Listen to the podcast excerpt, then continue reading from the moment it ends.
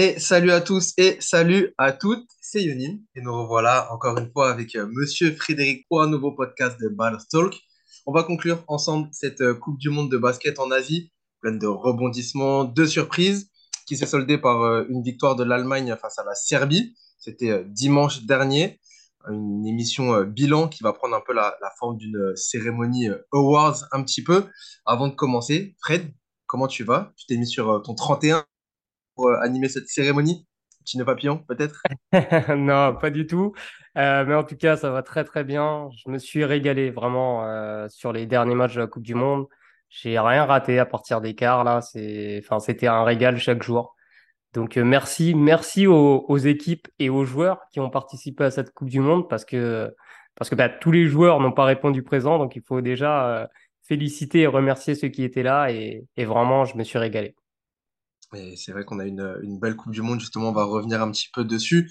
Euh, on a beaucoup parlé de nos Bleus la, semaine dernière. Euh, n'hésitez pas d'ailleurs à aller écouter l'émission qui est disponible sur SoundCloud et YouTube si vous voulez euh, réécouter un petit peu notre, analyse de cette prestation des Bleus. Cette fois-ci, on va s'intéresser bah, aux autres équipes quand même, aux joueurs, aux coachs, etc., qui ont animé cette, Coupe du Monde. avec un petit mot sur la finale, on va parler des, favoris également, des choses à retenir. Euh, et puis, on va dresser un petit peu cette, euh, ces awards, euh, revenir un peu sur les, équipes qui ont marqué et les joueurs surtout qui ont marqué cette, cette Coupe du Monde. J'espère que vous êtes prêts pour ça. N'hésitez pas à nous donner votre avis également sur les réseaux sociaux. On vous écoutera avec grand plaisir pour débattre avec vous. Si vous êtes tous OK, on est parti pour cette émission débrief Coupe du Monde. C'est parti.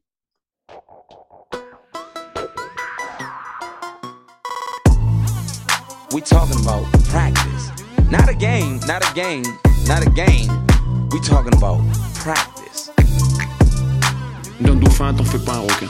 If you don't want to play that way, don't play that way. Et on est de retour pour parler justement de cette euh, Coupe du Monde. Alors, euh, beaucoup de choses à dire pour, euh, pour cette, euh, ce mondial-là, avec, euh, vous le savez, la victoire de l'Allemagne face à la Serbie, euh, c'était dimanche dernier, 83 à 77. On va revenir sur, euh, sur cette finale. Avant de te donner la parole, mon cher Fred, que je sais que tu as beaucoup de choses à dire euh, sur cette euh, finale. deux, trois petits stats quand même pour dire que c'était le premier titre de l'Allemagne dans, dans, un mondial. Avant ça, leur meilleur classement, c'était troisième, c'était en 2002. C'était à Indianapolis aux, États-Unis. dernier mondial, 2019 en Chine, ils avaient terminé 18e. Voilà, gros, grosse progression, mais surtout troisième lors du dernier Euro l'année dernière battu par l'Espagne en, demi-finale. Euh, la Serbie, de son côté, euh, n'a jamais gagné une finale. C'est la stat un peu marrante, euh, ou pas, pour eux d'ailleurs. C'était la cinquième finale depuis que la Serbie est la Serbie. deuxième au JO en 2016, deuxième à l'Euro en 2017. la Slovénie a été champion. Deuxième à l'Euro en 2009 en Pologne. deuxième en 2014, c'était en Espagne à, la Coupe du Monde avec les, USA champions et la France troisième. Cinquième finale, et finale perdue de nouveau. Donc, euh, euh, une nouvelle défaite et une nouvelle euh, déception pour, pour cette équipe serbe. On va revenir sur, sur cette finale. Fred, toi, qu'est-ce que tu as pensé de, de ce match et comment tu analyses un petit peu ce, cette finale européenne? Ben, J'ai trouvé ce match sublime. Sublime parce que on a eu une vraie bataille tactique entre deux excellents coachs. D'ailleurs, je, te spoil un peu là, ma, prochaine vidéo euh, bah, qui sortira en même temps que ce, podcast, qui revient vraiment sur, euh, sur cette finale et, la bataille tactique justement que se sont livrés les deux coachs. Ça a été une bataille tactique défensive. Euh, dès le début de match, en fait, on a vu que, que chaque entraîneur, chaque équipe avait un plan défini. Alors pour l'Allemagne, c'était simple. Il fallait juste stopper Bogdanovic. Il y avait un plan vraiment anti-Bogdanovic avec Schroeder qui a été en défense sur l'homme tout le, quasiment tout le match sans lui. Euh, quand Abramovic est, entré sur le terrain, il ça a un peu changé parfois, mais et vraiment Schroeder a, fait un match énorme pour, euh, pour couper en fait Bogdanovic euh, de ses coéquipiers déjà et l'empêcher aussi de créer un maximum pour lui. Les Allemands aussi, ce qui est intéressant, c'est que quand, on, a, un joueur très très fort comme ça, souvent on fait des prises à deux sur les pick and roll. Et ben les Allemands n'ont pas fait cette stratégie-là. Ils ont laissé la responsabilité à, Schroeder euh, justement de, le contenir. Et quand il y avait des grands mobiles comme Thais, comme euh, Mo Wagner, ben, il switchait sur Bogdanovic. En fait, cette stratégie a été hyper intéressante parce que quand tu doubles, tu t'exposes derrière à, à ce qu'il y a de la création de la part des autres joueurs et la Serbie est très forte justement euh, pour créer à partir de, de ses avantages. On l'avait vu sur, sur des séquences contre le Canada, même contre la Lituanie. Ça, et, là, les Allemands n'ont pas fait cette erreur et du coup, euh, le, plan a, le, plan a vraiment bien fonctionné. Après, Bogdanovic est tellement fort qu'il est quasiment à 20 points, mais euh, avec un, petit volume par rapport à d'habitude. Et, et, surtout, bah, ce qui a pénalisé cette équipe de Serbie, c'est qu'il manquait des talents autour de, de Bogdanovic. Il y a eu Avramovic qui a, qui a été très très bon, mais on n'est pas du, il n'y avait pas de joueurs du calibre de Misic, par exemple, qui n'était pas là. Euh, bah, évidemment, Jokic aurait été euh, létal dans, dans, dans, ce type de match-là, où euh, justement, tu as, un arrière très très fort, et avec un pivot comme Jokic, euh, enfin, c'est sûr que, que la Serbie aurait posé des, des problèmes. Et je reviens juste du coup sur la stratégie des, des Serbes. Alors eux, clairement, leur stratégie, c'était de couper Ops, qui avait été en feu contre les États-Unis. Il avait mis bah, pas mal de tirs à trois points contre les, les USA. Donc là, le but, c'était vraiment qu'ils ne reçoivent pas ces, ces ballons sur, euh, sur écran sortant. Donc ils ont défendu en, en top lock sur lui, c'est-à-dire que en fait le, le joueur il faisait dos à la balle, il était dos à la balle, il était toujours en face de Hops, euh, quitte à ce qu'il part en backdoor. C'est jamais arrivé dans ce match-là parce que la défense des Serbes est aussi organisée. J'en avais parlé euh, bah, lors de, de l'épisode précédent quand on parlait de l'équipe de France. Je te parlais de, de, de la Serbie au niveau athlétique, ils n'ont pas de joueurs de, de, de, la qualité que peut avoir euh, la France. Mais pourtant, il y a une débauche d'énergie qui est folle et il y a surtout une organisation qui est très simple en fait. C'est d'interdire les drives, d'interdire tout ce qui est euh, proche de la raquette. Donc en fait, ils ont, c'est comme au foot, ils ont un bloc très très resserré autour du porteur de balle et les, euh, les joueurs en aide, ils flottent vraiment très très fort. Donc ils sont intervenus pas mal sur les, les drives des Allemands. Ils réussissent 13 pertes, ils provoquent 13 pertes de balles. Euh, dont 9 interceptions. Il faut savoir que l'Allemagne est l'une des équipes de cette Coupe du Monde qui, perd, qui a perdu le moins de balles dans, dans cette Coupe du Monde, 10. Donc, euh, ils ont fait une prestation vraiment formidable euh, défensivement. Et il y a aussi le plan anti-Schroeder, c'est-à-dire qu'ils ont été très agressifs aussi sur lui. Du coup, les Allemands se sont adaptés en donnant la création à Franz Wagner, qui a, fait un match aussi exceptionnel, que ce soit en attaque ou en défense. Et il y a également eu Obst, du coup, qui touchait pas beaucoup la balle, qui a, qui a aussi essayé de créer. Et, euh, et, aussi euh, Isaac Bonga qu'on a vu euh, monter la balle à, quelques reprises. Il a d'ailleurs perdu un ballon chaud en fin de match qui a, bien été rattrapé derrière par, Wagner et du coup le tir manqué de Guduric.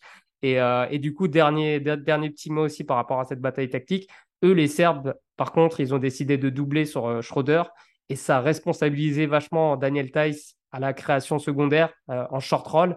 Hein, quand tu quand as deux gars qui sortent sur toi comme ça, tu roules pas complètement vers le panier parce que sinon tu n'as jamais la balle. Tu, roules un tout petit peu pour donner une solution au porteur de balle. Sauf que derrière, bah, c'est toi qui dois mener le jeu et, et il n'est pas vraiment bon pour ça. En début de match, ça a plutôt bien marché parce qu'il fait deux passes décisives sur des bonnes lectures. Mais par contre, en fin de match, euh, il se, sur, sur trois, trois, quatre actions, euh, il fait les mauvais choix. Il y a notamment un passage en force sur un moment clé qui a failli coûter très cher à l'Allemagne. Donc au final, euh, ça, ça, a vraiment été une très belle bataille tactique que j'ai détaillée euh, bah, sur, euh, sur ma, ma, vidéo voilà, sur, sur YouTube. Le teasing est, est plutôt pas mal pour, pour, aller voir ça. Et si ça vous intéresse justement de, de détailler cette, cette finale, on vous encourage à, à, aller écouter ça. Un mot quand même sur... C'était l'un des hommes de, de, cette Coupe du Monde et de cette finale. je parle bien évidemment de, de Denis Schroeder qui termine avec, avec 28 points bah, c'est quand même 28 points au final, il faut les, il faut les sortir. Un mot quand même sur sa, sur sa prestation et comment toi tu analyses un petit peu son, son match justement d'un point de vue tactique? Bah, pour moi, il est, son match, il est proche de la perfection d'un point de vue défensif déjà. Enfin, marquer 28 points après avoir défendu comme il l'a fait sur le meilleur joueur adverse, c'est franchement incroyable.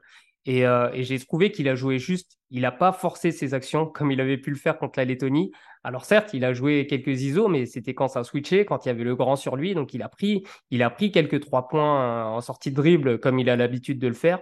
Mais il a une, une bonne efficacité et, en fait, euh, il a été beaucoup plus agressif au, retour des vestiaires. Donc à partir du troisième quart-temps, où là, les Allemands se sont dit bon, on va quand même jouer un peu plus sur Schröder. On l'a un peu reposé sur les deux premiers cartons, laisser la création à Wagner. Il a pris un peu plus la création à partir du troisième carton et ça a ciblé vraiment euh, Milutinov euh, euh, sur ses pick and roll. Et, là, on a pu voir tout, le talent de Schroeder. Et en fin de match, voilà, Ice in vein. Il a, il a complètement tué le match avec ses lancers francs, mais également son drive, son drive là, de, toute fin de match pour sceller vraiment le sort de la rencontre. Euh, c'était vraiment très fort. Une performance vraiment exceptionnelle de, ce joueur qui, de toute façon, en sélection nationale, est, toujours euh, incroyable. Et, c'est ça euh, qui est, qui est, assez impressionnant aussi sur son match. Et justement, tu l'as dit, c'est cette débauche d'énergie qui, va sortir bah, pour défendre, pour, parce que c'est un joueur aussi qui, qui était attendu et qui termine malgré tout avec, une, une, feuille de stade très propre. donc 28 points, 2 rebonds, 2 passes mais surtout euh, un leadership en, fin de match. C'est un peu la marque des, grands joueurs aussi pour, euh, pour aller chercher ce, titre, euh, ce premier titre mondial pour l'Allemagne. Et d'ailleurs, on, se demandait, c'était aussi des interrogations, est-ce qu'il allait rebondir après son match catastrophique contre la Lettonie? Et ben, Il a complètement répondu présent.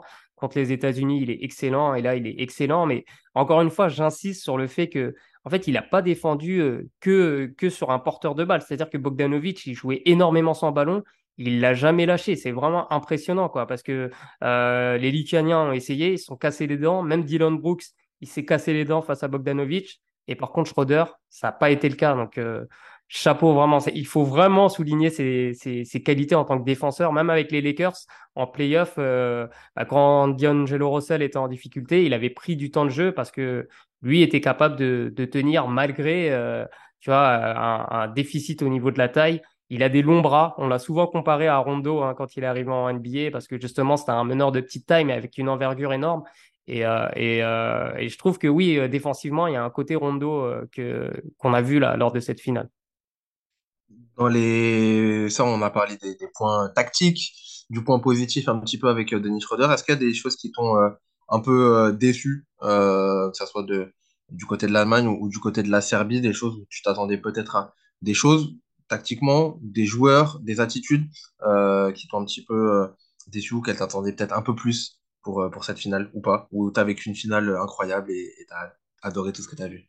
Bah, en revoyant le match plusieurs fois pour, pour ma vidéo, je me suis demandé à un moment pourquoi Pedic n'a pas fait rentrer Avramovic et Guduric en même temps que Bogdanovic plus tôt dans le match, parce qu'il l'a fait dans, dans le dernier quart-temps. Je pense que la Serbie manquait clairement de création. Euh, Stefanovic a été éteint par Franz Wagner en défense. Il a quasiment été inexistant. Il met le premier panier du match à trois points, mais après, on ne le voit plus. Euh, et quand Avramovic a joué avec Bogdanovic, tout de suite, ça a ouvert des choses. Euh, bah, déjà pour Avramovic, parce que Bogdanovic, il captait tellement d'attention, en fait, euh, que, que ça a libéré forcément des, des lignes de drive. Et avec Guduric en plus, ça faisait un troisième créateur. Et je me suis dit que c'était peut-être un peu tard pour, pour la Serbie, mais d'un autre côté, s'il les, avait, les avait fait jouer plus tôt, peut-être que les Allemands les auraient ciblés en défense. Donc c'est toujours cet équilibre et c'est pour ça en fait que tout le match en fait ça a été une bataille tactique avec des ajustements en cours de match. Bon là je vais pas trop euh, détailler quoi parce que bah, je l'ai fait dans ma vidéo, mais mais pour moi, vraiment, c'était une finale de très très haut niveau avec euh, bah, les forces de chacun parce que la Serbie n'avait pas toutes ses forces et malgré ça, ils sont à un tir de gagner hein, presque. Hein. Carrément. Euh, c'est pas, c'est on est vraiment, enfin, c'est pour ça que c'était aussi intéressant cette, euh, finale parce que on a toujours euh, cette envie d'avoir des finales serrées ou en tout cas avec du, jeu et, de l'enjeu, surtout en, fin de match ou voilà, avoir une finale où, où, tout le monde est, enfin, une équipe explose l'autre, c'est moins intéressant. Là, on a vu justement un match assez serré pendant, euh, pendant, pendant presque bah, tout match. Au final, ça s'est décanté sur la fin. Et tu l'as dit justement d'un point de vue jeu, tactique, on a vécu du, grand basket au final. C'est ça. Après, c'est, tu vois, c'est, ça dépend du public, tu vois. Certains aiment les, plutôt le match pour la troisième place, États-Unis-Canada, où ça défendait pas aussi dur, mais il y avait énormément de points. Là, pour le coup, j'ai trouvé que dans cette Coupe du Monde, on avait le meilleur des deux mondes, vraiment.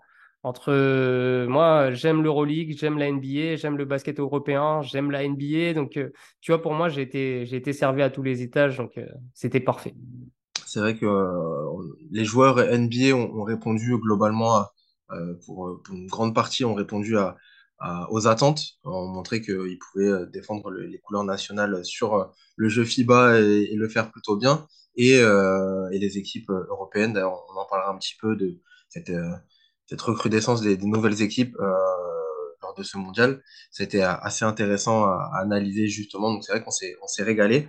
Euh, avant de passer peut-être à la suite, un dernier mot sur, sur cette finale. Euh, encore une fois, on vous invite à, à, aller regarder la vidéo euh, de Fred justement pour détailler le tactique. Un, petit dernier mot peut-être pour avant de passer à, la suite.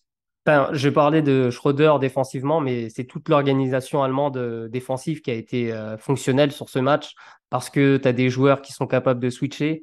Euh, un Wagner est capable de défendre sur plusieurs postes. Les deux frères Wagner d'ailleurs, hein, parce que Mo Wagner, il a été énorme aussi quand il a switché sur Bogdanovic à plusieurs reprises. Euh, voilà, ses longs bras ont gêné Bogdanovic.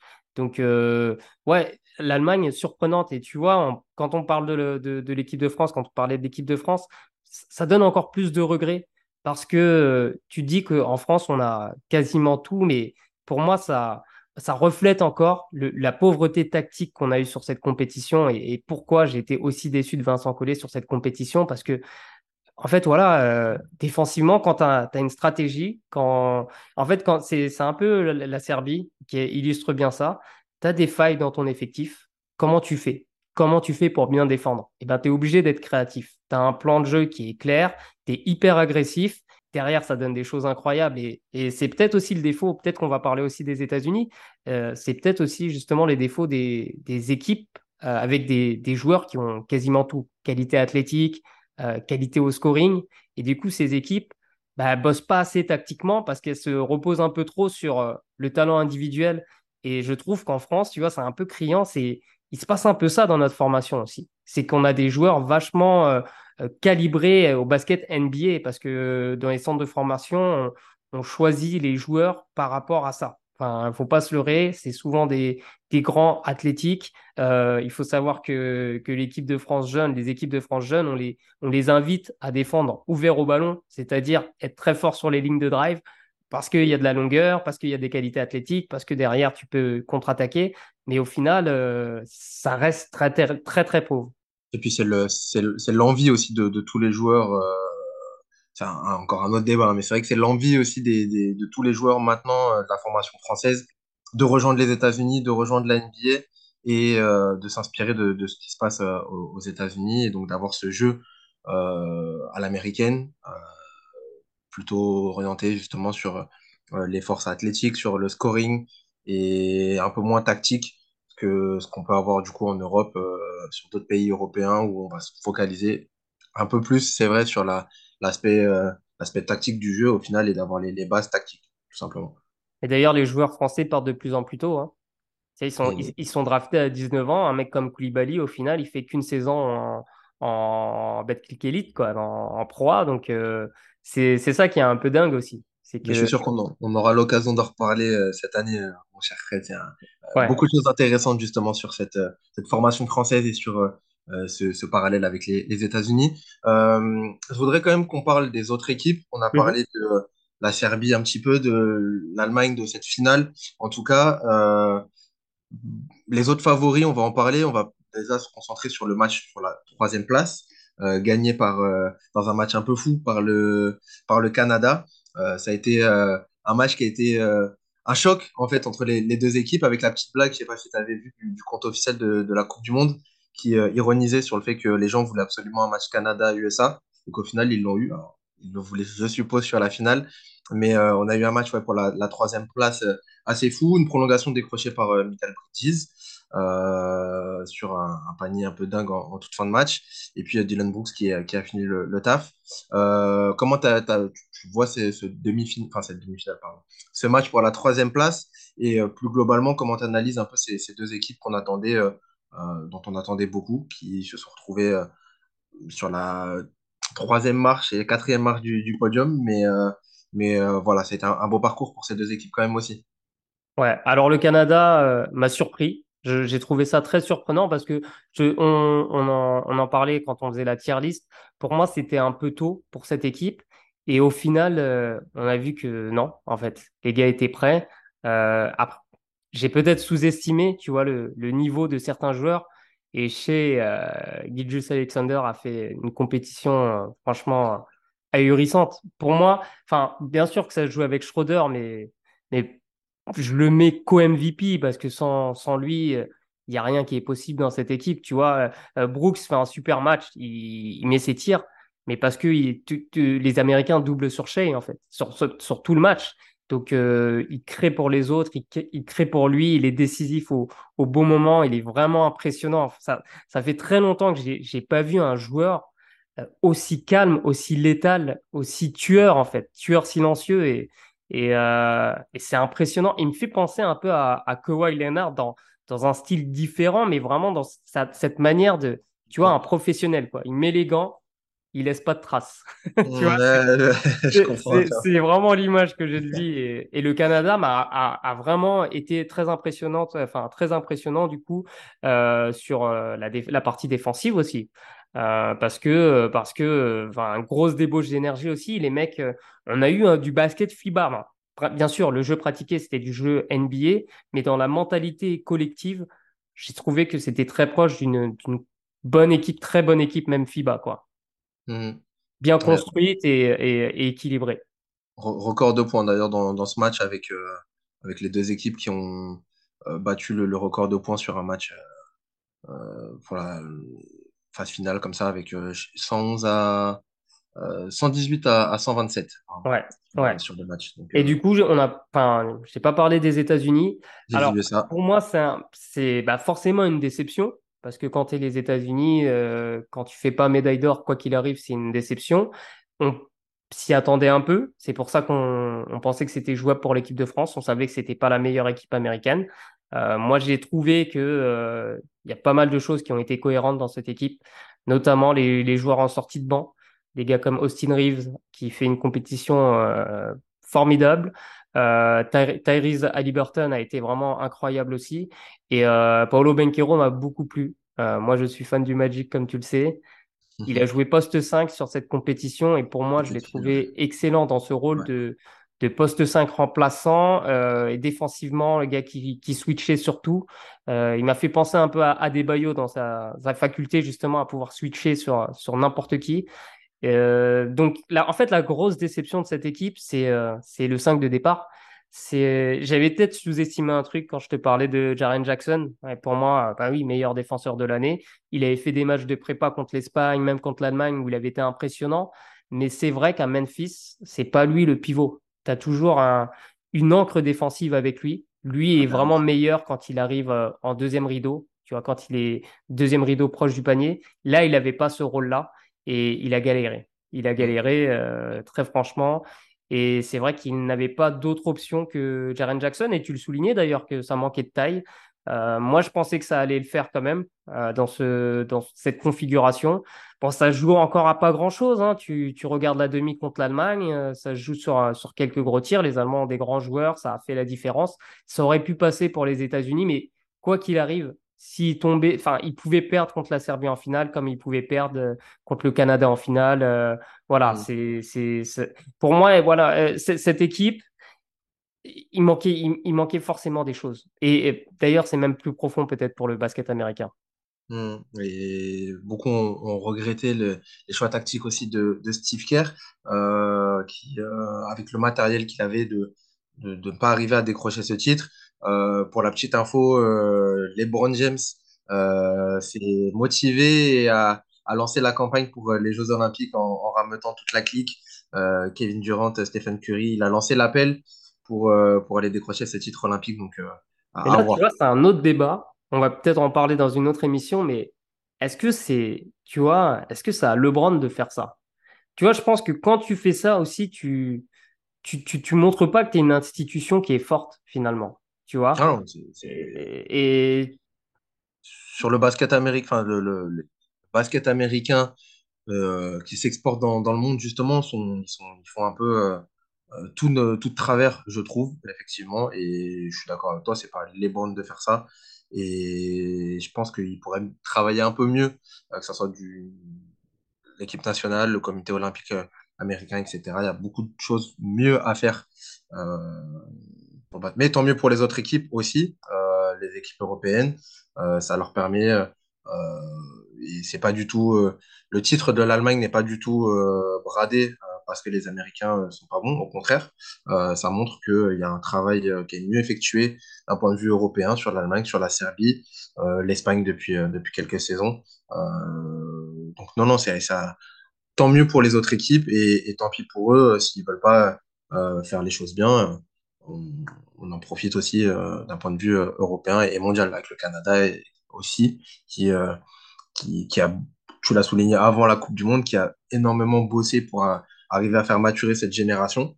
on s'attendait peut-être pas à les voir aussi haut, aussi vite, mais au final, troisième place pour, les Canadiens et, et, et grosse, grosse perf pour, cette équipe-là et face aux États-Unis. Euh, un petit mot euh, sur les autres favoris quand même avant de, passer à, la suite euh, sur des, équipes qu'on attendait bah, peut-être un peu plus haut. L'Espagne notamment, nos meilleurs amis, meilleurs ennemis, je ne sais pas comment on va les appeler, nos amis espagnols, qui ont fait une Coupe du Monde bah, un peu décevante, moins décevante que la nôtre, mais décevante quand même. pour, pour nos amis espagnols qui terminent, j'ai le classement qui est là, ils terminent 9e de, de la compétition officiellement. Ben, moi, les Espagnols, euh, je les ai trouvés bons. Euh, malheureusement, enfin, on, l'a dit, hein, cette compétition, euh, c'était hyper difficile d'intégrer le, top 8, donc les quarts de finale, et l'Espagne est tombée sur la mauvaise partie de tableau. C'est-à-dire, elle a croisé avec le groupe le plus fort de la Coupe du Monde au final, qui était le groupe de la France, parce qu'on a la qui finit cinquième et le Canada troisième. Donc malheureusement, l'Espagne a perdu contre ces deux équipes. C'est deux seuls matchs qu'elle perd. C'est contre ces deux équipes. Contre le Canada, ça se joue à un cheveu. Vraiment, le, les, Espagnols font la, font la, course en tête hein, dans ce match. Hein. C'est juste qu'ils tombent sur un joueur euh, bah, all, all NBA. Et voilà, au bout d'un moment, euh, c'est une équipe d'Espagne qui n'était pas au complète hein, par rapport à, à ce qu'elle a pu connaître par le passé. Il n'y avait pas Rubio, il n'y avait pas Alonso Brown. Donc, euh, euh, moi, je trouve vraiment que l'Espagne a, a été euh, très intéressante dans le jeu. Ce qu'elle a proposé, c'est toujours très plaisant à voir.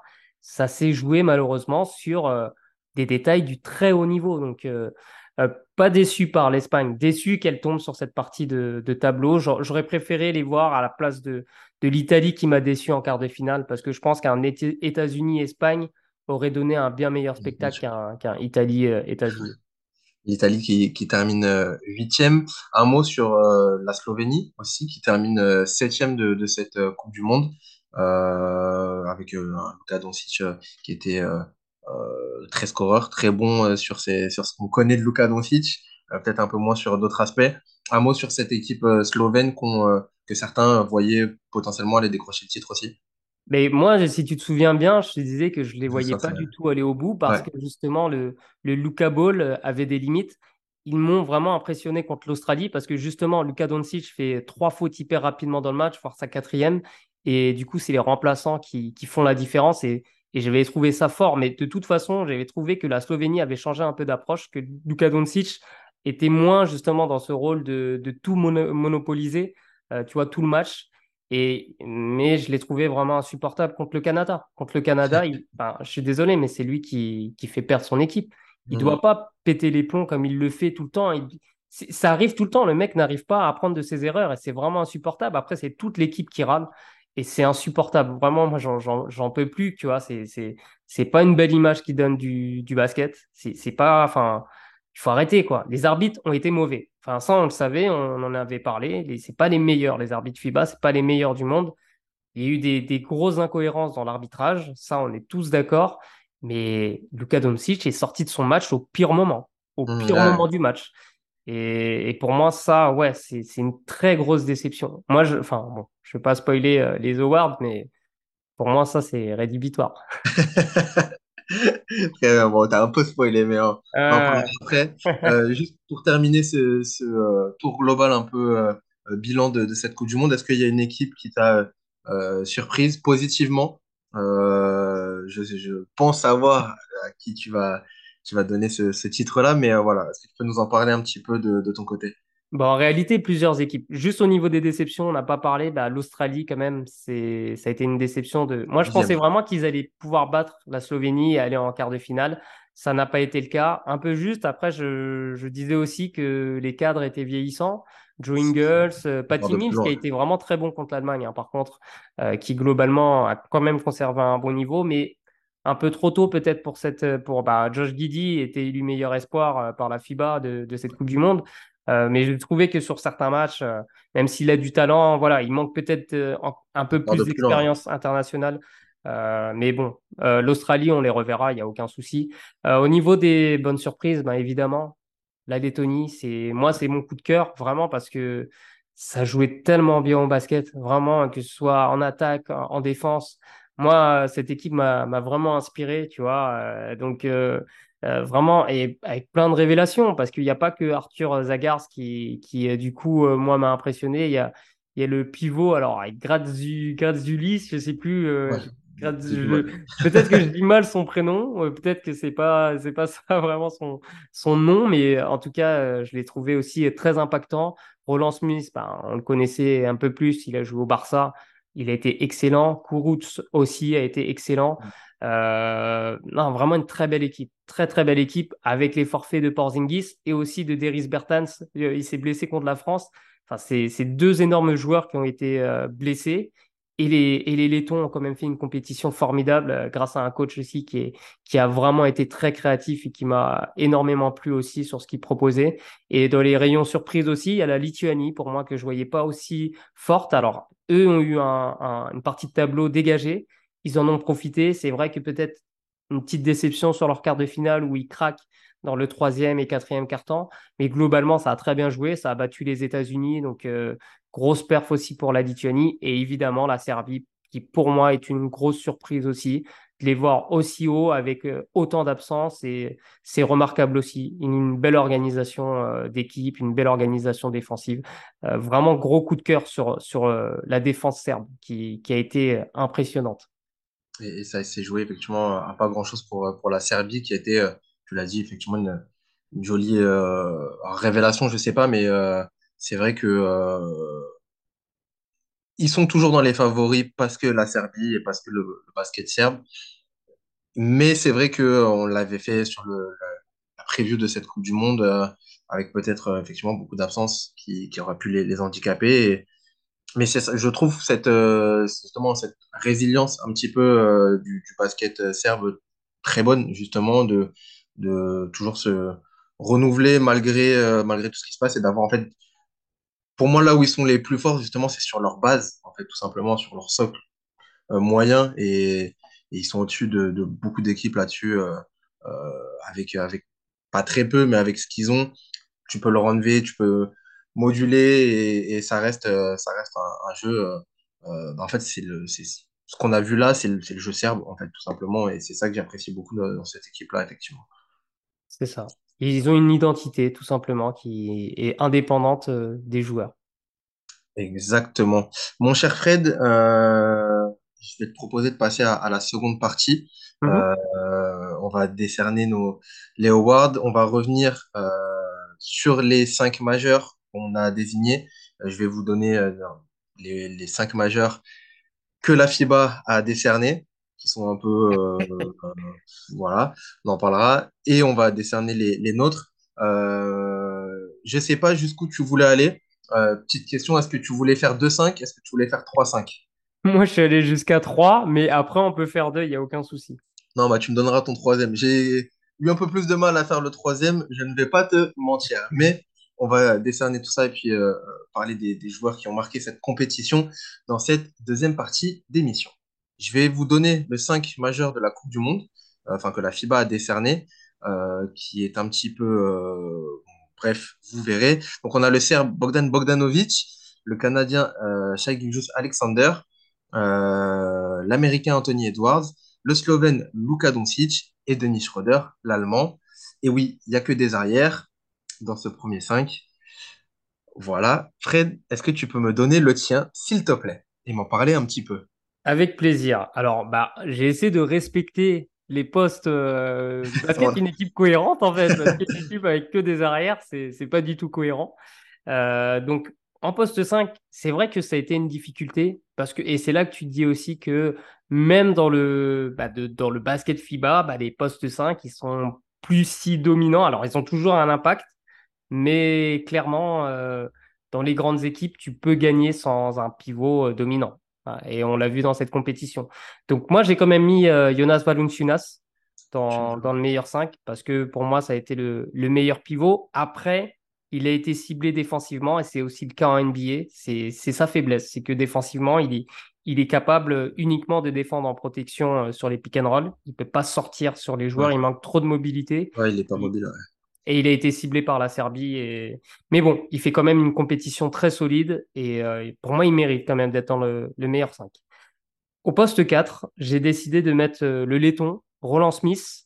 Alors, c'est pas forcément des stats flamboyantes, mais pour moi, c'est un joueur qui a été, été parfait en fait pour cette équipe qui a, pas loin euh, d'été parfaite aussi. Hein. Euh, donc euh, c'est pour moi une juste récompense en fait de mettre, de mettre un, un joueur comme ça, pas forcément la, la, la superstar Letton, mais un joueur tellement important et qui, qui pour moi était décisif pour cette équipe. Au poste 3, Bogdanovic, incontournable. Euh, il aurait mérité aussi d'être dans la discussion du MVP. Et j'ai décidé quand même de mettre deux, deux meneurs capable de jouer arrière. Bah, je sais c'est qui, hein, Schroeder et euh, SGA, donc euh, Shea. Euh, bah, pour moi, c'est une équipe qui est équilibrée. Ça défend. Ça défend. Euh, bon, avec Valenciunas, encore une fois, je l'ai dit, il y a peut-être des, petits soucis sur, sur les pick and roll, mais bon, je trouve que c'est, une belle équipe qui représente aussi un peu euh, toute la diversité qu'on a eue lors de ce tournoi.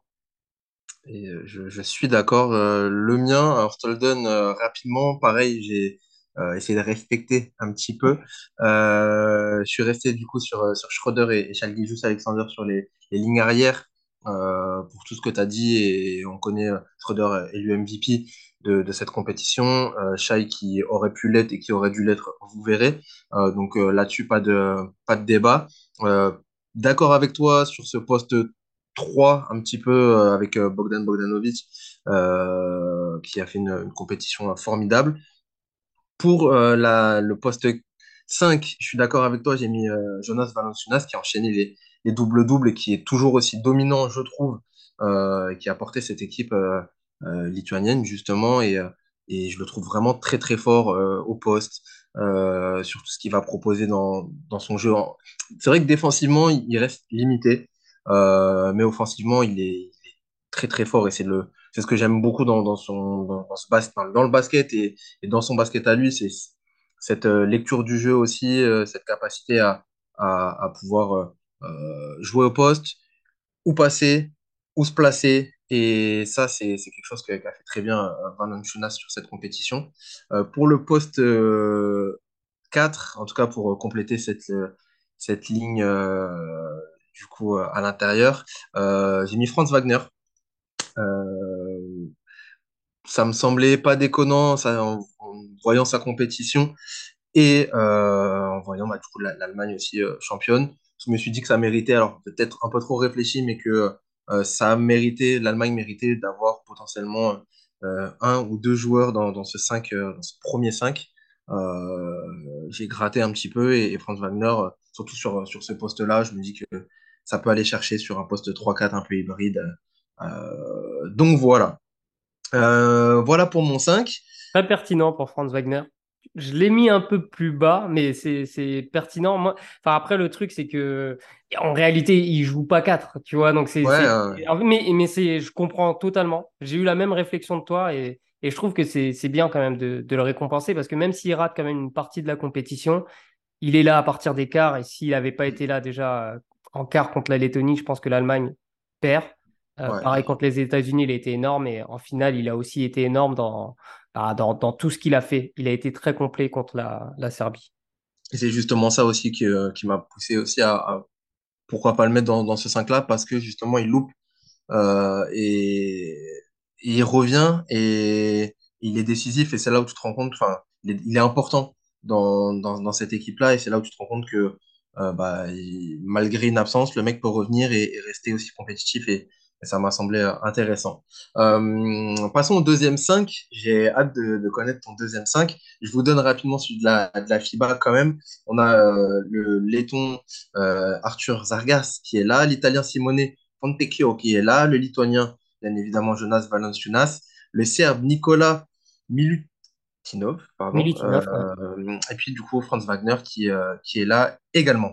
Mon cher Fred, donne-moi le tien, je suis très curieux d'écouter ça. Alors au poste 5, j'ai retrouvé son nom, c'est Grazoulis, le laiton. Euh, pour moi, révélation un peu de ce tournoi, mais beaucoup de. Comme l'autre révélation qui est aussi dans le deuxième 5, c'est Arthur Zagars, évidemment, euh, qui, est, qui est le meneur de ce deuxième 5. Dylan Brooks au poste d'arrière. RJ Barrett au poste 3, qui a été euh, un peu dans l'ombre hein, des, des, autres gars, mais qui a été pour moi très très bon quand ça comptait. Il a été très bon contre les États-Unis. Enfin, toujours un peu, voilà, euh, sans trop, parce qu'il fait toujours un peu la même chose, mais il est tellement efficace dans ce qu'il fait. Donc, RJ Barrett, je le mets. Et au poste 4, j'ai un Allemand, mais c'est pas Franz Wagner, c'est Johannes Voigtmann, qui, euh, dans un style très sobre, euh, a été très impactant aussi. En finale, il est hyper important aussi parce qu'il met des gros tirs et défensivement, il fait une énorme prestation face à justement Mulitinov qui, euh, qui, qui, passe à côté de cette finale, notamment parce que euh, Voigtman euh, fait un excellent travail sur lui. Je comprends, je comprends, ça me semble, ça me semble pas mal. alors pour le mien, c'était un peu plus difficile, mais je suis resté sans trop de surprise sur ce que nous mettait la, la FIBA et du coup avec sur les postes arrière Luca Doncic et, et Anthony Edwards qui ont fait malgré tous leurs défauts, euh, bon, surtout pour Luca, euh, malgré tous ses défauts, euh, qui, qui a été très fort quand même malgré tout. En fait, c'est toujours, toujours le paradoxe avec ce joueur-là. C'est difficile de. Tu as, envie de ne pas le mettre parce que tu te dis il pourrait quand même faire mieux ou je sais pas. Il est toujours dans l'entre-deux. toujours très très fort et ses statistiques, normalement, lui, lui ouvrent les portes de n'importe quel 5, premier 5. Mais il y a toujours un truc qui fait que euh, là, c'est son comportement, le fait qu'il n'ait pas réussi peut-être à, à l'idée un peu mieux cette équipe. Euh, euh, enfin, en tout cas, qu'il était un peu un acteur majeur de, du truc qui manquait dans, dans son équipe pour Luka Doncic. Donc, tu as envie de lui dire, bah, peut-être pas le premier, ah, le deuxième 5, peut-être le troisième, mais en même temps, il a des stats incroyables et il est trop fort dans, tout ce qu'il fait. Donc, bon, je l'ai quand même mis dans, dans ce deuxième 5. Euh, j'ai mis du coup Anthony Edwards. Je suis d'accord pour euh, Grazoulis pour, euh, que j'ai mis du coup également dans, ce 5, dans ce deuxième 5 de, la Coupe du Monde.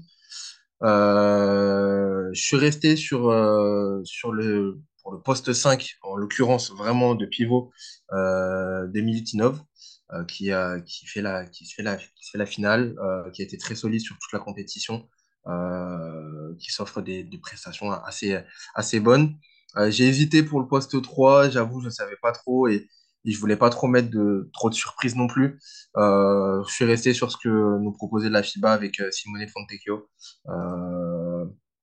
voilà, c'était surtout un, dans, mon, dans mon top, je voulais quand même des équipes qui, qui jouaient un petit peu le, le haut du classement. Euh, je suis resté sur, sur Fontecchio qui a, qui était au scoring encore euh, assez incroyable. Et c'est vrai que si je me suis dit, OK, si je mets Doncic pour cette capacité à scorer, etc., je peux peut-être mettre Fontecchio aussi, et qui a sorti des matchs à, à 25 points, 30 points, je crois. Mais voilà, pour, pour mon 5 de, ce second All World Cup Team. Et je suis très curieux de savoir euh, comment tu as pu pousser. J'ai galéré. Je vais pas te mentir, j'ai galéré à, Enfin, j'ai galéré, non, mais ça joue forcément à, rien euh, sur, les, sur le ce troisième 5, euh, cette third team.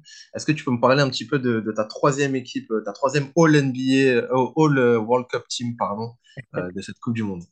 Ben, au poste 5, tu vois, je voulais mettre Mulitinov, mais pour moi, le fait qu'il se soit raté complètement en finale, ça a vraiment impacté ma décision de ne pas le mettre. Mais il est quand même, il a, voilà, une mention honorable. Moi, j'ai mis 4. Carl Anthony Towns. Ok. En fait, oui, alors la République dominicaine n'est pas arrivée en quart de finale, mais la compétition de Carl Anthony Towns est vraiment très solide. Euh, pour une première en basket FIBA, je l'ai trouvé impressionnant. Euh, pour moi, il a porté cette équipe. Il a été un leader comme il ne l'a jamais été avec les, les Wolves jusque-là. Et ça m'a vraiment plu de voir ce, ce 4, en fait, bien dans un, dans un groupe et pas très fort, hein, une équipe qui était pas très forte, mais ils y ont cru, notamment grâce à, à Carl Anthony Towns. Donc, euh, il a le record de points sur euh, cette 39 euh, points avec Randy Hollis Jefferson et, Dylan Brooks. 39 points contre, contre Porto Rico. Ouais. Et pour moi, en fait, c'était aussi important d'avoir un, un, gars qu'on n'a pas forcément vu dans les phases finales parce que ici, il porte son équipe. Et j'ai pensé aussi à Vucevic, parce que Vucevic, c'est pareil avec le Monténégro. Monténégro, qui est aussi une des belles révélations de cette Coupe du Monde passe pas loin de battre les États-Unis aussi, donc euh, c'est quand même une, mention aussi. Du coup, au poste 4, ben, j'ai mis Franz Wagner. Alors, j'ai pas voulu le mettre sur euh, avant, je le mets là. Euh, il aurait sans doute mérité d'être dans le meilleur 5, peut-être dans le deuxième meilleur 5. Bon, en tout cas, je le mets là. Je savais pas trop où le placer, mais il fallait que je le place quelque part, tu vois. ensuite, j'ai mis. Alors, là, c'est une, une, grande discussion. Est-ce que je mets Doncic ou pas? Parce qu'à la base, je me suis dit, ouais, rédhibitoire ou pas? Bah, En vrai, en vrai c'est rédhibitoire. Après, pour lui, être dans un troisième 5, je pense que c'est une punition. Donc, je vais quand même le laisser. Hein et je vais mettre Anthony Edwards et Austin Reeves aussi dans ce 5-là, parce que Anthony Edwards, même si je suis pas complètement fan de, de son jeu, il a quand même montré qu'il avait un truc hors du commun. Il, athlétiquement, il a un truc, ce mec. Enfin, c'est mm. impressionnant, en fait. mais vraiment, je vois pas d'autres joueurs ressemblait autant à Jordan sur les qualités athlétiques. C'est vraiment impressionnant. Et euh, il a porté aussi un peu cette équipe euh, quand elle était en difficulté. Et Austin Reeves, pour sa régularité tout au long du tournoi, euh, il a rentré des très gros shoots. Il a rentré des très très gros shoots. J'aurais pu mettre Michael Bridges avec Wagner, ça aurait fait cohérent. En fait, voilà, je voulais citer ces trois joueurs américains, en plus d'une mention pour Paulo Benquero, mais Benkero, c'était pas du niveau à être euh, dans un meilleur 5 de la compétition, mais en tout cas, voilà pour, euh, pour mes joueurs coup de cœur, on va dire. Et je pourrais aussi citer Andreas Obst, euh, l'Allemand, qui, qui aussi a été très bon dans plusieurs registres d'ailleurs, pas que sur le shoot. justement, il a, il a pu apporter un peu de création aussi. Donc, ça m'a beaucoup plu, cette équipe d'Allemagne. globalement, voilà, on, aurait pu citer plein de joueurs. Mmh. J'ai hésité aussi à mettre euh, un peu plus d'allemand, euh, mais euh, non, pas mal. Je, je, je valide ce que tu dis et, et assez intéressant. Alors, les- la FIBA n'a pas décerné de, de troisième équipe pour cette Coupe du Monde. je vais te donner les miens. j'ai Arthur Zagars, forcément, parce que je ne l'ai pas mis avant avec Anthony Edouard, Doncic, Shai et, et Schroeder. Donc, Zagars, je le mets là. Euh, qui a, qui a aussi un, record de points, enfin de, de passes décisives. Euh, ce match-là, assez dingue, avec 17 passes décisives sans perte de balle. Ça, ça reste un truc euh, assez impressionnant pour un meneur. Il a été relativement, enfin même pas relativement, il était très propre pendant toute la compétition et, et ça a été un peu la révélation pour beaucoup de monde. ce, ce, Arthur Zagars là qui, qui était en, au Nevesis et qui est du coup agent. Ouais, mais il commence sa compétition sans club. Hein. C'est ça, qui est free agent et du coup là qui va, je suppose, attirer pas mal de clubs. Donc je l'ai mis dans, dans ce Il y a troisième. Fenerbahçe apparemment qui, qui est très proche de le signer. là-bas, ouais. C'est ça, qui va rester en, Europe. Euh... J'ai mis Dylan Brooks pour sa compétition quand même. Euh, on en parlera. Qui a été élu meilleur défenseur et qui est le meilleur défenseur de cette compétition je le récompense en, le mettant dans, cette troisième équipe euh, quand même. Euh, j'ai mis Michael Bridges euh, justement pour côté américain. On aurait pu sortir plusieurs noms, mais Michael Bridges que je mets là aussi parce que ça compte. C'est lui qui va chercher cette cette prolongation. Il y a il y a des matchs très cohérents de sa part et peut-être que je suis je parle en tant que fan des Nets mais que j'ai un œil attentif sur ce que faisait Michael Bridges, mais j'ai été très satisfait de, euh, de, son, de son leadership aussi, globalement, sur, sur le jeu américain et, sa capacité à être propre, en fait. C'est euh, euh, ce que on adore en NBA, enfin, en tout cas chez les Nets en NBA, c'est ce côté très propre de tout ce que fait Michael Bridges et je trouve qu'il est encore une fois très propre sur cette compétition. voilà, j'ai mis Ron Jones Koruch également euh, dans ce 5. Encore une fois, peut-être que je, je, parle en tant que fan des Nets et on sait qu'il était euh, très bon, enfin en tout cas pendant une période très bon avec, avec Brooklyn en NBA et je l'ai trouvé très cohérent encore une fois sur cette compétition et je voulais aussi récompenser la Lettonie qui a fait une compétition euh, en termes de dévotion, en termes d'implication et, de ressources, etc., qui a été très bonne et il a été les acteurs, un des gros acteurs de, ça. Euh, voilà, pour respecter un peu les postes aussi, donc Rodan Skoruch. Euh, et puis bah, pour le poste de pivot, après, je savais pas trop. Euh, j'ai regardé, alors je te donne mon, mon, détail, je savais vraiment pas qui mettre sur le dernier poste de pivot. Mm-hmm. Je me suis dit, j'ai pensé à 4, effectivement, mm Anthony Towns, mais mon argument était, j'ai envie d'une équipe qui a au moins passé, euh, qui a au moins disputé 7 ou 8 matchs, euh, qui, a, qui, a, fait les, les, phases finales. Et... Tu peux essayer de deviner ou pas? Je peux essayer de deviner. Un Canadien? Non. Ah, alors. Demi-finaliste ou pas? Euh, Non. Même pas? Non. Ah bah, c'était plus compliqué. Euh, j'ai regardé un peu, euh, j'avais une idée vague, je me suis permis pour, euh, pour avoir une analyse un peu plus complète de regarder un peu parmi les évaluations aussi. Mike Toby? J'ai mis Mike Toby. Ok. Et voilà, je savais, c'est pas mon préféré de cette compétition sur un, un poste 5, l'ancien joueur du Barça. Mais voilà, il m'en fallait un et ça a été le, moins pire sur le poste 5 et je le trouvais quand même. Il était, dans, il était un peu dans, dans un coin de mon esprit. Je pensais pas forcément le mettre là-haut, mais au final, il s'est retrouvé là dans, dans ce troisième 5. Voilà.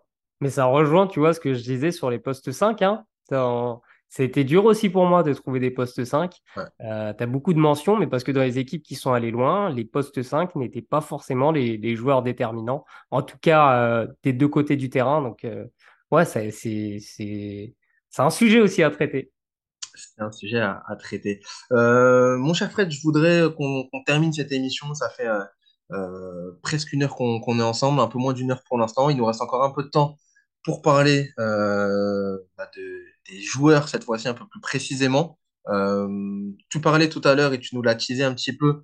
Euh, je voudrais avoir ton avis sur le, MVP de cette compétition, euh, ton avis sur les deux joueurs, même si on en a quand même globalement beaucoup parlé. À qui tu le donnerais? On sait que la FIBA l'a donné à Dennis Schroeder. Tu m'as dit et tu nous as dit qu'il y avait un co-MVP de, ton côté.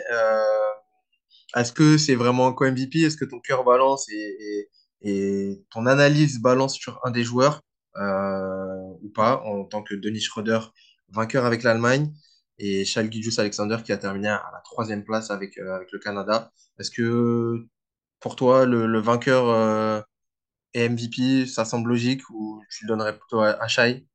Et je maintiens mon. En fait, c'est très difficile de, de ne pas donner euh, le MVP à un joueur qui, qui est allé au bout et qui a été bon. Euh, bon, après, il se rate en quart de finale, mais il est tellement excellent en finale et même au début de la compétition parce qu'il joue l'Australie sans Franz Wagner.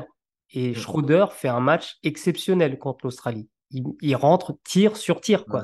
C'était, le duel avec Patty Mills était vraiment impressionnant. Euh, donc, je, je maintiens en MVP, mais je maintiens aussi en co-MVP Shea, parce que pour moi, tu peux pas le mettre en, deux par rapport à la compétition qu'il a fait.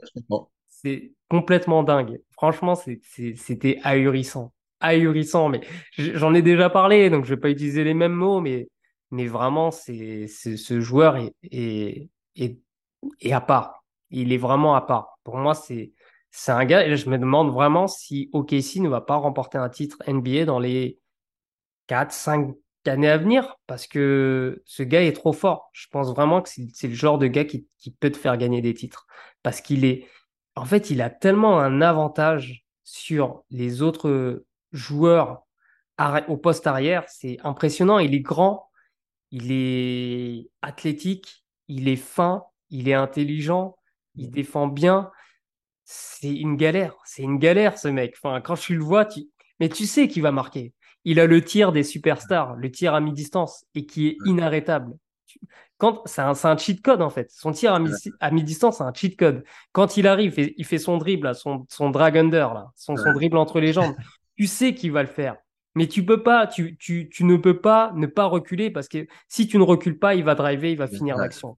Donc en fait, il est indéfendable. Quand il fait ce move-là, il est indéfendable. Et quand tu le prends à deux, et eh ben, si tu as un shooter à côté, ça rentre dedans. Enfin, Dylan Brooks, c'est comme ça qu'il marque ses, ses, 39 points parce que chez lâche la balle au bon moment. C'est un joueur intelligent. Il va pas forcer le jeu. Il va jouer juste. Il va jouer propre. Il est ah, c'est mon MVP de cœur. ah non, mais c'est mon MVP de cœur. Mais Schroeder a été très bon pour ne pas être MVP. Donc, euh, co-MVP. Voilà, je me maintiens. Et bon, j'aurais pas de meilleurs arguments et je suis un peu dans, le même débat que toi de euh, effectivement Schroeder champion. Euh, donc, MVP était très bon.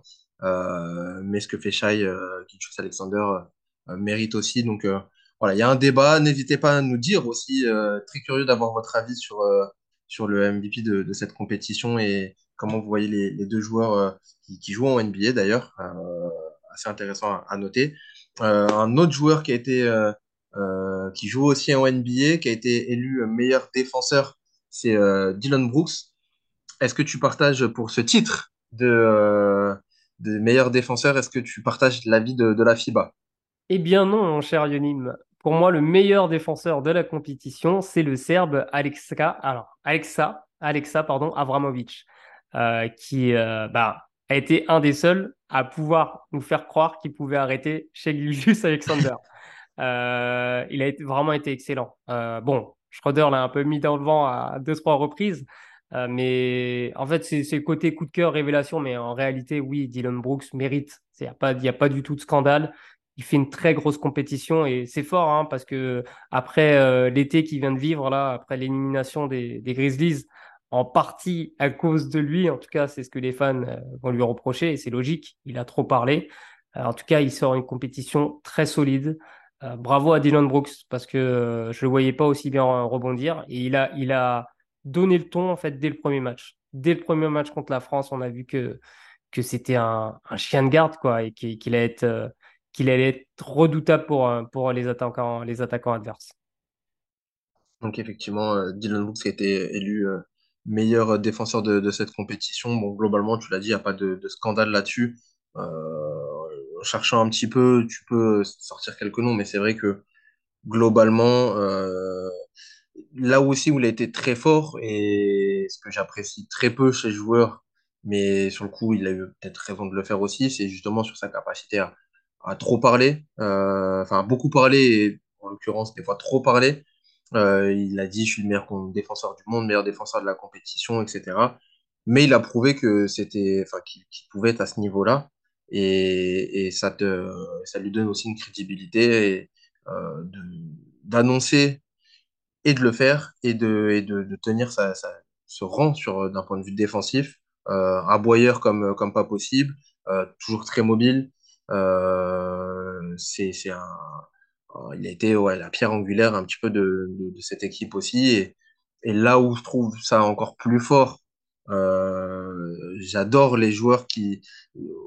On a beaucoup parlé avec euh, l'ancien coach du, Paris Basket, euh, coach Pratt, euh, de ce côté de bien défendre te permet de bien attaquer. C'est quelque chose que, qui me qui m'intéresse beaucoup dans, le basket et cette capacité à, pour les équipes et même pour les joueurs de construire leurs prestations d'abord par leurs prestations défensives, euh, d'avoir, de faire un, bloc défensif et, de se donner en défense et ça te permet bah, d'attaquer plus facilement après.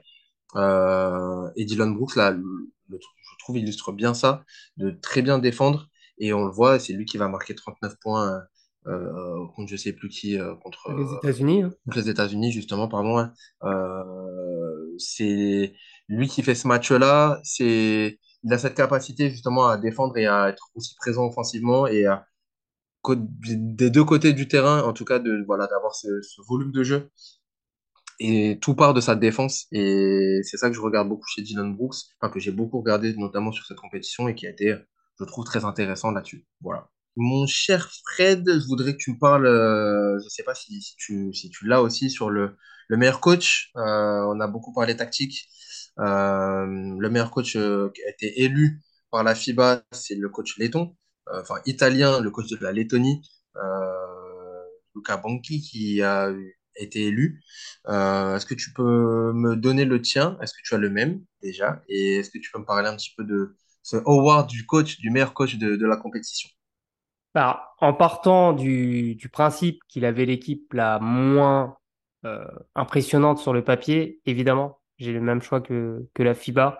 Euh, la Lettonie, comme je te l'ai dit, m'a énormément plu dans ce qu'elle a proposé. Euh, et je trouve que, que Luca c'est Bianchi ou Banchi? Je sais pas.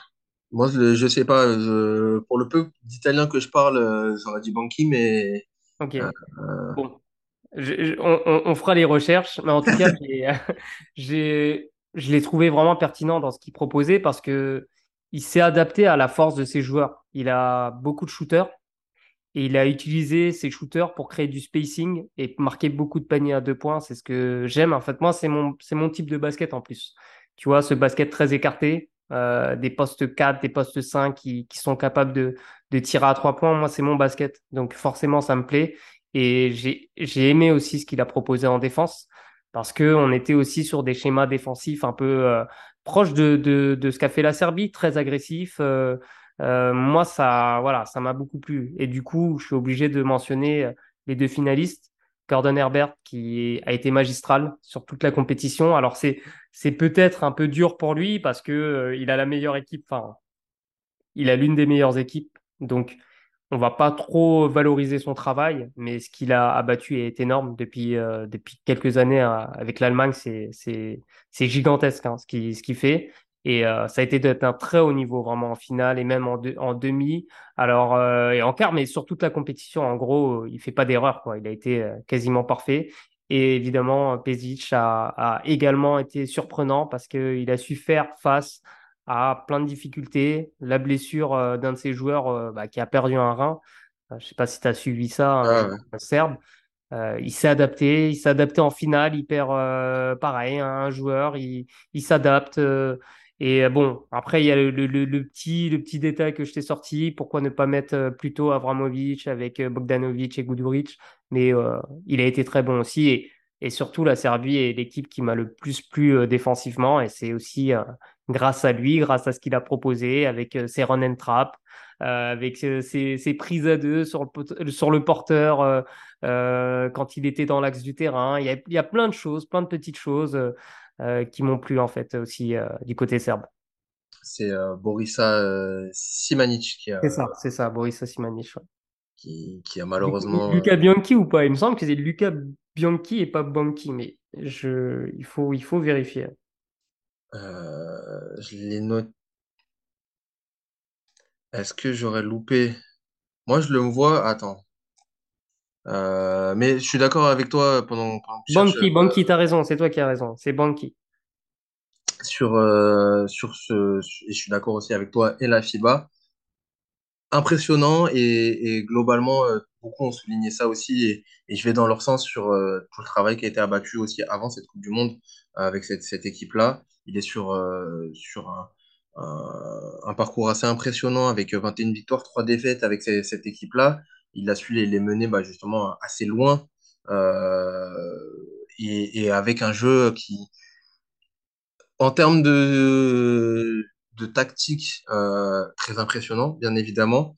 Euh, ce que je retiens aussi, et du coup, pour pas de, de para- paraphraser non plus, ce que je retiens également, bah, c'est, j'en parle beaucoup, mais c'est cette résilience aussi. voilà, il y a tout l'aspect tactique et l'aspect comment tu joues.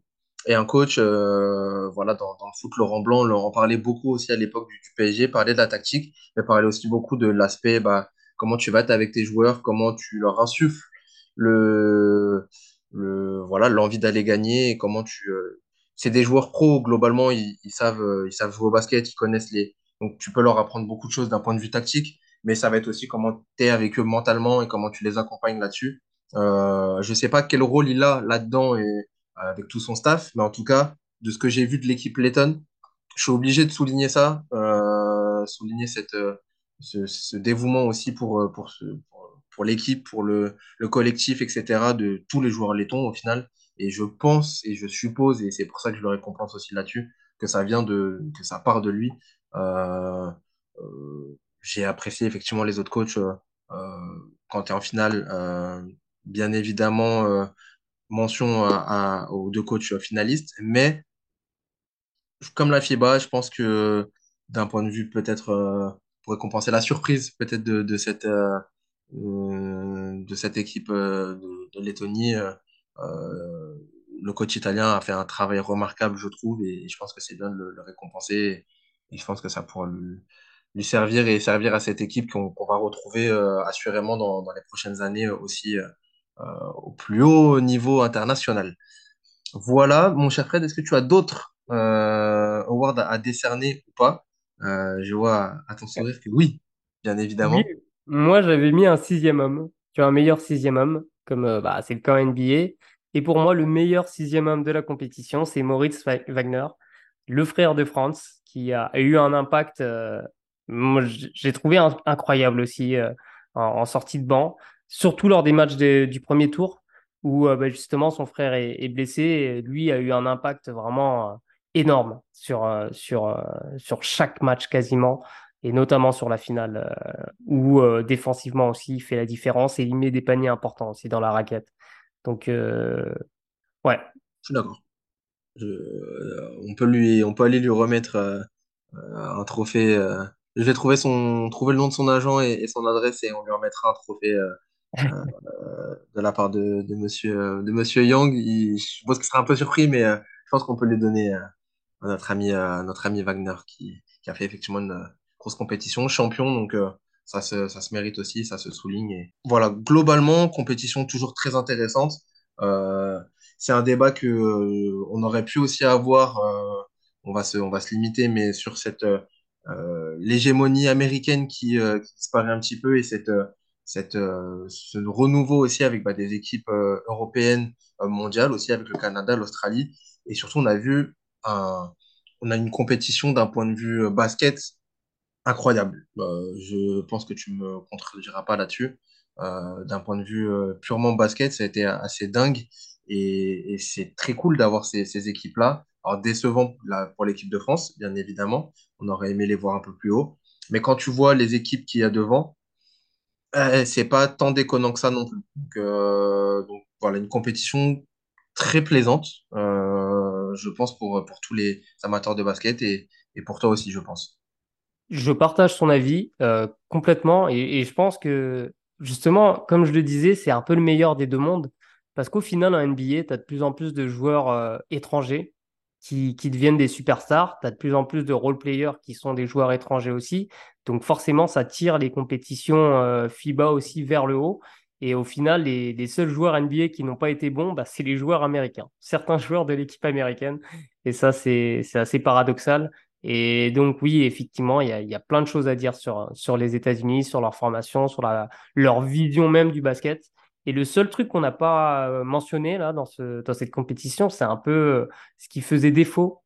Et je pense que l'arbitrage doit être pointé du doigt parce que euh, c'est, ce n'est pas possible, selon moi, d'avoir un tel niveau d'arbitrage sur une compétition si relevée. Alors, la NBA aussi, hein, globalement, euh, les arbitres euh, ne sont pas bons. Et euh, y a que les, pour moi, il n'y a que les arbitres d'Euroleague qui sont vraiment compétents, très compétents. Tu vois, c'est clair. Mmh. et je trouve que dans cette compétition, il y a eu trop d'incohérences, trop de, trop de choses que je n'ai pas compris.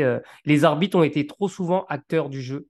Et ça, c'est pas bon. C'est pas bon mmh. quand les arbitres sont, sont trop acteurs du jeu, c'est qu'il y a quelque chose qui va pas. Et j'ai trouvé que et ça, c'est un gros problème. Vraiment, il faut, il faut que, que la FIBA se réfléchisse. Euh, il y a déjà eu des, des, accords qui ont été trouvés là, avec l'Euroleague sur euh, l'organisation des, des, fenêtres internationales.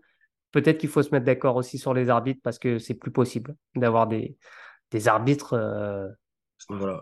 Pour certains, très, très faibles. Hein. Ouais, limite. Hein. Donc ça, c'est un, peu, un peu dommage. pour moi, ça m'a un peu gâché certains, de certains matchs. Mais euh, heureusement, on a eu du beau basket. Heureusement, tactiquement, techniquement, physiquement, ça a été vraiment très plaisant. Donc, euh, encore une fois, merci aux acteurs, merci aux entraîneurs et merci aux organisateurs aussi, il faut le dire. Hein. Mmh, c'est vrai, c'était une, compétition euh, plus qu'intéressante et d'un point de vue basket. Et, je terminerai ce podcast en, en, en, ironisant aussi un petit peu, en, sur le fait que l'Allemagne était championne du monde et peut-être bah, championne NBA. Quand, je ne sais pas si vous avez vu ce, ce débat qu'il y a eu avec les sprinters américains. Voilà. Exactement, qui, qui demande, enfin qui, qui rigolait sur le fait que les Américains euh, désignaient le champion NBA comme champion du monde, euh, alors que là voilà, on a un vrai champion du monde et est-ce que les Allemands sont champions NBA aussi? Voilà, c'est la petite question. Euh, n'hésitez pas à nous donner votre réponse. En tout cas, on a adoré regarder cette compétition, adoré en parler aussi avec vous. et puis, bah, on se donne rendez-vous très très vite pour un prochain rendez-vous sur ce podcast pour parler basket et, et heureusement, la, saison euh, euh, de basket reprend, euh, que ce soit sur les, différents championnats. En France, ça reprend très prochainement, en, Euroleague aussi. la NBA reprend très vite aussi avec un match en France aussi bientôt. Donc, on va se régaler sur, sur cette saison et, l'été a été cool et, on, va, on va reprendre la, compétition avec, avec nos équipes favorites. Ça va être cool. Tout à fait, Yonim. Je suis très impatient de démarrer cette nouvelle saison euh, avec toi. Ça fait très plaisir. On va se régaler. Merci à, vous pour votre fidélité. On se donne rendez-vous très très vite. Profitez bien et euh, n'hésitez pas à nous poker sur les réseaux. Euh, on a hâte de débattre avec vous. À la prochaine, chers amis. Salut. Ciao.